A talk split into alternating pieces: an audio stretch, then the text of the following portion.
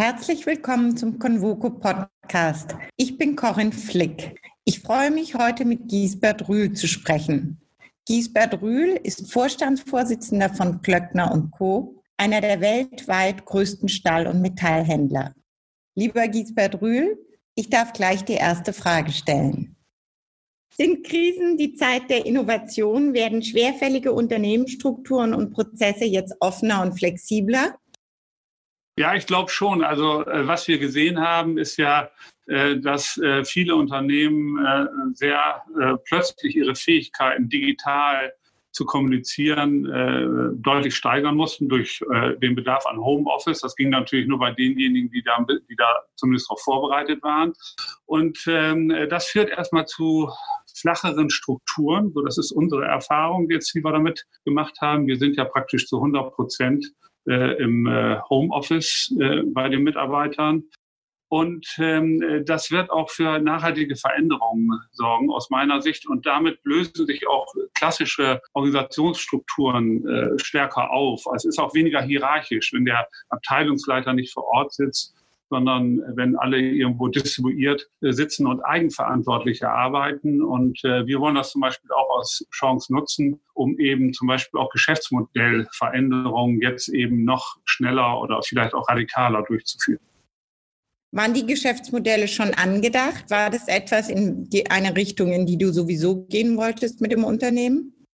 Ja, wir äh, arbeiten ja seit einigen Jahren an dieser digitalen Transformation. Äh, digitale Transformation heißt für mich, dass in letzter Konsequenz die Kernprozesse automatisiert sind und dass die Mitarbeiter nicht wie bisher im Wesentlichen in den Kernprozessen arbeiten, sondern im Design, im Orchestrieren oder in, in der Kontrolle dieser Prozesse. Und äh, diese Transformation, wenn man so will, hin zu einem Plattformunternehmen, äh, die äh, haben wir schon seit äh, einigen Jahren und die wollen wir jetzt die Krise äh, forcieren.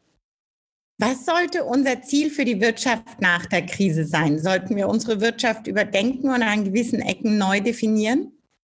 Ja, wir müssen aufpassen, äh, dass äh, die Wirtschaft nicht noch abhängiger wird von der Politik. Wir haben das ja äh, schon nach der Finanzkrise gesehen, dass die Wirtschaft oder dass die Politik hinterher auch nicht mehr richtig losgelassen hat, sondern immer mehr in die Wirtschaft eingewirkt hat. Und dieser Prozess kann sich natürlich jetzt durch die Stimuluspakete eben noch verstärken. Äh, wenn jetzt diese Milliarden, Tausende von Milliarden in die äh, Wirtschaft äh, fließen, dann will die Politik natürlich auch naturgemäß mehr Einfluss haben. Und wenn sie den Einfluss nicht mehr loslässt, dann werden wir noch abhängiger von der Politik. Das heißt, wir müssen aber auch als Unternehmen aufpassen, uns nicht zu abhängig zu machen, indem wir zum Beispiel gleich nach dem Staat rufen. Also Unternehmen, die zum Beispiel Zugang zum Kapitalmarkt haben, weil sie eben in der Vergangenheit exzellent performt haben, sollten nicht aus meiner Sicht als erstes jetzt nach KfW-Krediten rufen, sondern erstmal selber sehen, äh, sich eine Finanzierung aufzubauen, Kapitalmarkt äh, finanziert zum Beispiel und äh, erst nach dem Start rufen, wenn es gar nicht anders geht, was für manche Unternehmen natürlich der Fall sein wird. Aber wir müssen hier aufpassen, denn die Politik wird nicht so leicht wieder loslassen, wenn wir sie erstmal drin haben. Spanien nutzt die Krise als Anlass, ein bedingungsloses Grundeinkommen einzuführen. Das Grundeinkommen wird oft auch mit Blick auf die Digitalisierung der Wirtschaft vorgeschlagen. Sollten wir es hierzulande ebenfalls in Betracht ziehen? Ich glaube, dass das bei uns noch zu früh ist. Also wir müssen ohnehin die Digitalisierung und Automatisierung weiter vorantreiben, allein schon wegen unserer demografischen Entwicklung in den äh, nächsten Jahren, wo wir eher auch, auch äh, qualifizierte Arbeitsplätze äh, besetzen müssen, die wir möglicherweise gar nicht besetzen können. Aber das wird natürlich irgendwann in der Zukunft ein Problem werden, wobei ich da nicht so pessimistisch bin. Wir müssen da vielleicht auch exponentieller denken. Wir denken immer so linear, ne, dass sich die Welt linear verändert. Wir haben ja gerade bei, auch bei dem äh, äh, Coronavirus gesehen, dass sich auch so einer nicht linear, sondern exponent, äh, exponentiell ausbreitet. Und so sehe ich es bei Technologien auch. Und insofern müsste man mal dann abwarten, wo wir irgendwo in acht bis zehn Jahren stehen. Das, das äh, Grundeinkommen könnte eine Maßnahme sein, aber muss es nicht notwendigerweise. Acht bis zehn Jahre ist ja ein relativ langer Zeitraum heutzutage, oder? Ja, ja, also acht bis zehn Jahre ist ein langer Zeitraum, aber in diesen nächsten acht bis zehn Jahren wird sich, glaube ich, eben durch diese technologische, durch diese exponentiellen technologischen Entwicklungen viel verändern. Und ähm, äh, deswegen würde ich jetzt nicht schon planen, ob man in einigen Jahren ein bedingungsloses Grundeinkommen zahlen muss oder nicht, äh, sondern erstmal abwarten, äh, wie sich die Dinge entwickeln. Klöckner hat in den letzten Jahren eine eigene digitale Plattform aufgebaut. Ihre offene Industrieplattform XOM Materials hat eine Vorreiterrolle in der traditionell analogen Industrie des Werkstoffhandels. Welche Chancen siehst du für die deutsche Wirtschaft, digital gestärkt aus dieser Situation zu gehen? Auch hier, vielleicht, wenn ich da auch nochmal wieder mit den, mit den äh, Stimulusprogrammen äh, anfangen kann, äh, die sind aus meiner Sicht auch zu breit gestreut. Also die, die, wir hätten jetzt eigentlich die Chance, ähm, bestimmte Dinge zu fördern, die eben Deutschland dann auch wettbewerbsfähiger machen in der Zukunft. Zum Beispiel was das Thema digitale Infrastruktur anbelangt, digitale Bildung, anstatt dass jetzt querbeet allen äh, Unternehmen äh, geholfen wird und wir dadurch, wie zum Beispiel jetzt in der Automobilindustrie möglicherweise, alte Strukturen verfestigen und den Wandel sogar noch verzögern. Wenn jetzt eben querbeet alle Arten, alle Antriebsarten zum Beispiel gefördert werden, dann wird der notwendige strukturelle Wandel er ja auch da verzögert. Und dass der notwendig ist, ergibt sich vielleicht schon daraus, wenn man mal die Marktkapitalisierung von Tesla mit, äh, mit den deutschen Automobilproduzenten vergleicht. Also Tesla ist ja im Moment etwa so viel wert wie Volkswagen, äh, Daimler und äh, BMW zusammen. Also da zeigt sich ja schon, irgendwas ist nicht so richtig gut gelaufen. Und das würde jetzt dadurch noch manifestiert. Und wir hätten eine bessere Chance, wenn wir eben äh, spezifizierter oder konzentrierter die Mittel einsetzen würden. Zu den wenigen Gewinnern der aktuellen Situation zählen große Plattformunternehmen, allen voran Amazon. Bereitet dir diese Zunahme zum Beispiel von Amazons Marktmacht Sorge? Ist der freie Wettbewerb und damit die Marktwirtschaft in Gefahr? Ich werde mir erstmal die Frage stellen, warum denn diese Plattformunternehmen so erfolgreich sind. Sie sind ja so erfolgreich, weil sie eben genau äh, das haben. Sie haben ein anderes Geschäftsmodell. Sie haben ein Geschäftsmodell, in dem eben die Kernprozesse automatisiert sind. Bei Amazon zum Beispiel, was ja irgendwo der größte Retailer der Welt ist, arbeiten ja keine klassischen Vertriebsleute, keine klassischen Verkäufer, sondern diese ganzen Prozesse sind eben äh, automatisiert. Und äh, dann muss ich mir als Unternehmen doch die Frage stellen, ob ich nicht auch mich in die, in die Richtung entwickeln muss, um zukünftig wettbewerbsfähig zu sein, eben in Richtung eines Plattformunternehmens. Also mir bereitet das eigentlich keine äh, Sorgen, weil wir zum Beispiel auch als Klöckner uns äh, genauso aufstellen wollen. Wir wollen auch eben ein Plattformunternehmen äh, werden, einmal klassisch auf der Klöckner-Seite und dann mit XOM mit äh, unserem äh, Marktplatz und äh, wollen eher die Chancen nutzen, als jetzt irgendwo so einen Abwehrkampf auszuführen. Fantastisch, gerade für so eine klassische Industrie. Auf was für eine Zukunft steuern wir zu?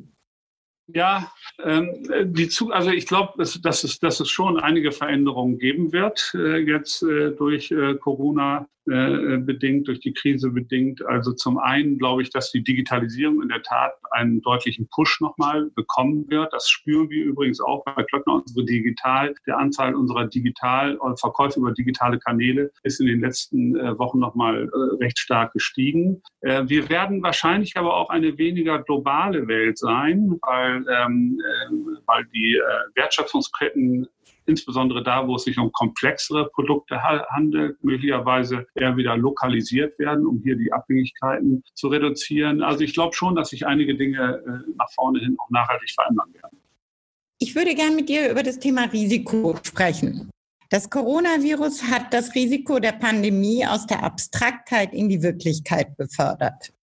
Denkst du, diese Erfahrung kann auch zu veränderten Verhaltensweisen in Bezug auf andere Risiken, wie zum Beispiel globale Erwärmung führen?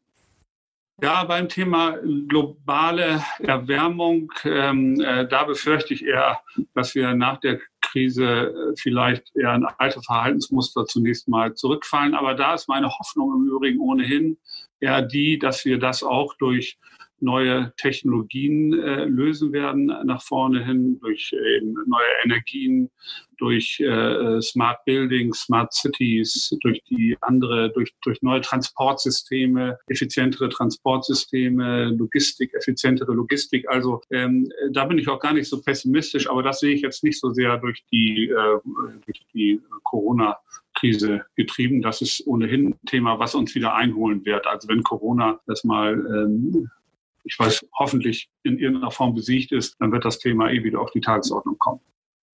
Kommt es zu einem generellen Umdenken in der Wirtschaft über die Bedeutung von Risiko?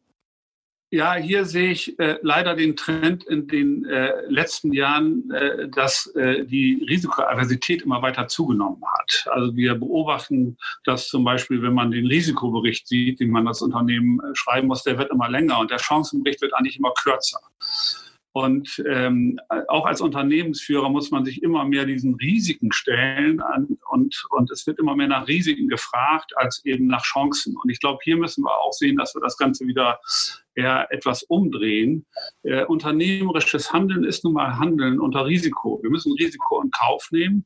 Und äh, wenn man als Vorstand befürchten muss, dass man, äh, wenn man eben hier mal eine falsche Entscheidung äh, trifft, gleich ähm, dafür in Haftung genommen wird, dann ist das natürlich keine gute Situation. Also wir müssen aufpassen, dass nicht, dass nicht alle zu risikoavers werden, denn dann werden wir letztendlich auch nicht erfolgreich sein. Ich meine, die Phase der Latenz der Risikobedrohung geht ja zu Ende und diese unsichtbaren Bedrohungen werden jetzt immer stärker sichtbar. Ist es diese Erfahrung, die jetzt zu neuen Kooperationen führt und wird sie uns als Weltgesellschaft mehr zusammenführen? Also ähm, da befürchte ich ehrlich gesagt eher das Gegenteil. Im Moment sieht man ja, äh, dass auch äh, in der Krise, in dieser Corona-Krise erstmal jeder für sich selber gesorgt hat äh, es gibt zwar jetzt, wie jetzt dieses äh, Programm, äh, was oder weltweit aufgelegt wurde, um eben hier einen Impfstoff zu entwickeln, aber das sind ja ehrlich gesagt gegenüber dem, was sonst jetzt investiert wird, um die Krise zu bekämpfen, Marginalbeträge an der Stelle. Ähm, ich glaube eher, dass die Welt sich möglicherweise tatsächlich wieder weiter auseinander äh, dividieren wird. Also ich sehe da keine Annäherung zwischen USA und äh, China. Ich sehe auch die Notwendigkeit äh, von Europa, sich ähm, unabhängiger zum Beispiel von China zu machen. Also ich glaube nicht, dass es nicht, dass, dies, dass die Corona-Krise letztendlich tatsächlich zu einer größeren Solidarität der Weltgemeinschaft führt. Wenn wir mal vom Corona weggehen, ja, dann haben wir ja noch andere latente Risiken. Die Atomkraft, Nuklearbedrohung, Klima haben wir schon angesprochen. Die Probleme sind ja grenzüberschreitend. Du glaubst auch nicht, dass das irgend zu einer Veränderung führen wird? Also in der Tat, also ich meine, äh, Corona hat ja auch äh, zeigt zum Beispiel in Europa, dass es äh, sicherlich gut gewesen wäre, wenn man hier enger zusammengearbeitet hätte vom Beginn an, was ja eigentlich, was ja irgendwo nicht der Fall war. Vielleicht aber auch, weil keiner so richtig auf diese Krise äh, vorbereitet äh, war. Aber ähm, ich, also ich sehe im Moment nicht, äh, ich sehe eher den Trend, also wie gesagt, den Trend weg von der Globalisierung ähm, äh, größerer Egoismus äh, auch der, äh, der Staaten. Also ich sehe nicht, äh, wie auch, auch selbst in Europa sehe ich nicht so sehr, dass hier äh, die Staaten äh, zusammenwachsen, sondern sehe eher so ein bisschen im Moment äh, auch durch Populismus und ähnliche Dinge eher den gegenläufigen Trend. Siehst du in den Themen Nachhaltigkeit und Ungleichheit die größten Herausforderungen in der nahen Zukunft für die Welt? Äh, ja, ich glaube, äh, Nachhaltigkeit auf jeden Fall. Also das, wie gesagt, das Thema äh, Klima wird uns natürlich zwangsläufig wieder relativ schnell einholen nach vorne hin. Und auch das Thema Ungleichheit, was ja dann auch eben das, auch diese Flüchtlingsthematik zur Folge hat, auch das wird wieder kommen, was ja im Moment alles ein bisschen verdrängt wird. Also wir werden uns wieder intensiv natürlich mit diesen Themen beschäftigen müssen.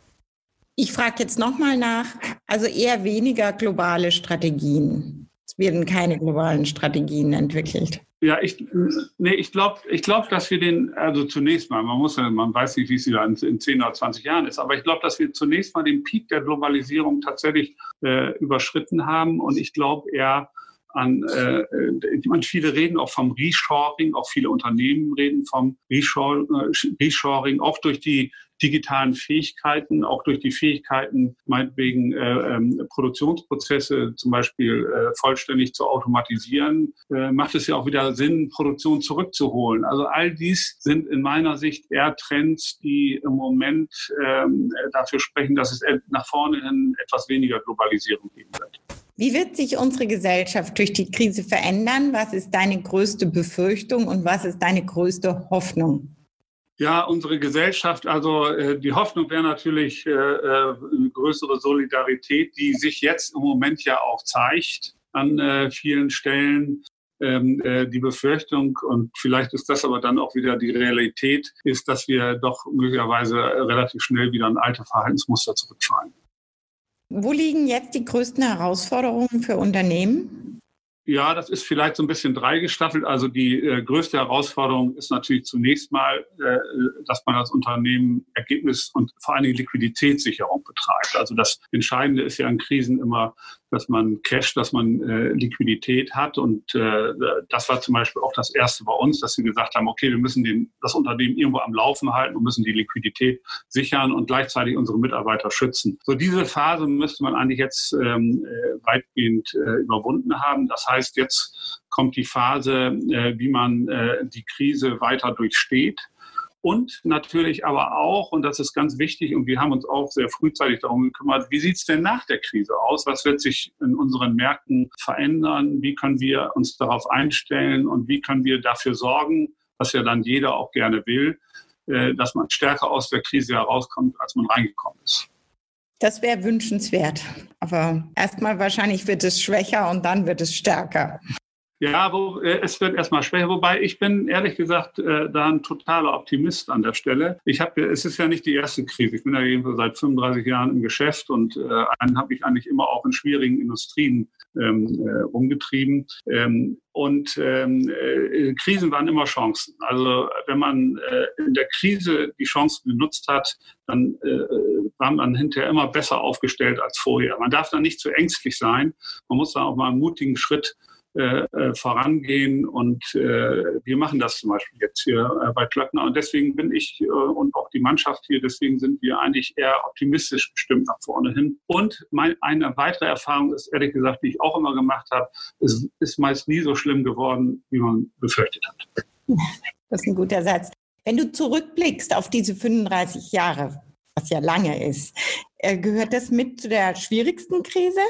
Oder ist jede Krise ähnlich gewesen? Ja, äh, ja und nein. Also ähm, es gibt, äh, manchmal sind auch Branchenkrisen vielleicht sogar manchmal ähm, äh, schwieriger, weil äh, man dann auch im Vergleich, weil es dann auch immer Branchen gibt, denen, denen es noch sehr gut geht. Und wenn man dann in der Branche ist, äh, die es halt, der es halt nicht so gut geht, dann äh, ist das auch für die Mitarbeiter auch sehr betrüblich. Also es ist manchmal eine so emotional schwierigere Situation. Ich meine, hier sind wir jetzt ja alle gleich betroffen. Es ist ja praktisch Level Playing Field. Und wenn man das menschliche Schicksal mal außen vor nimmt, ne, das ist natürlich das Besondere an dieser Krise, auch im Gegensatz zur Finanzkrise, dann äh, muss ich sagen, persönlich belastet mich diese Krise nicht mehr als andere Krisen wie äh, vorher.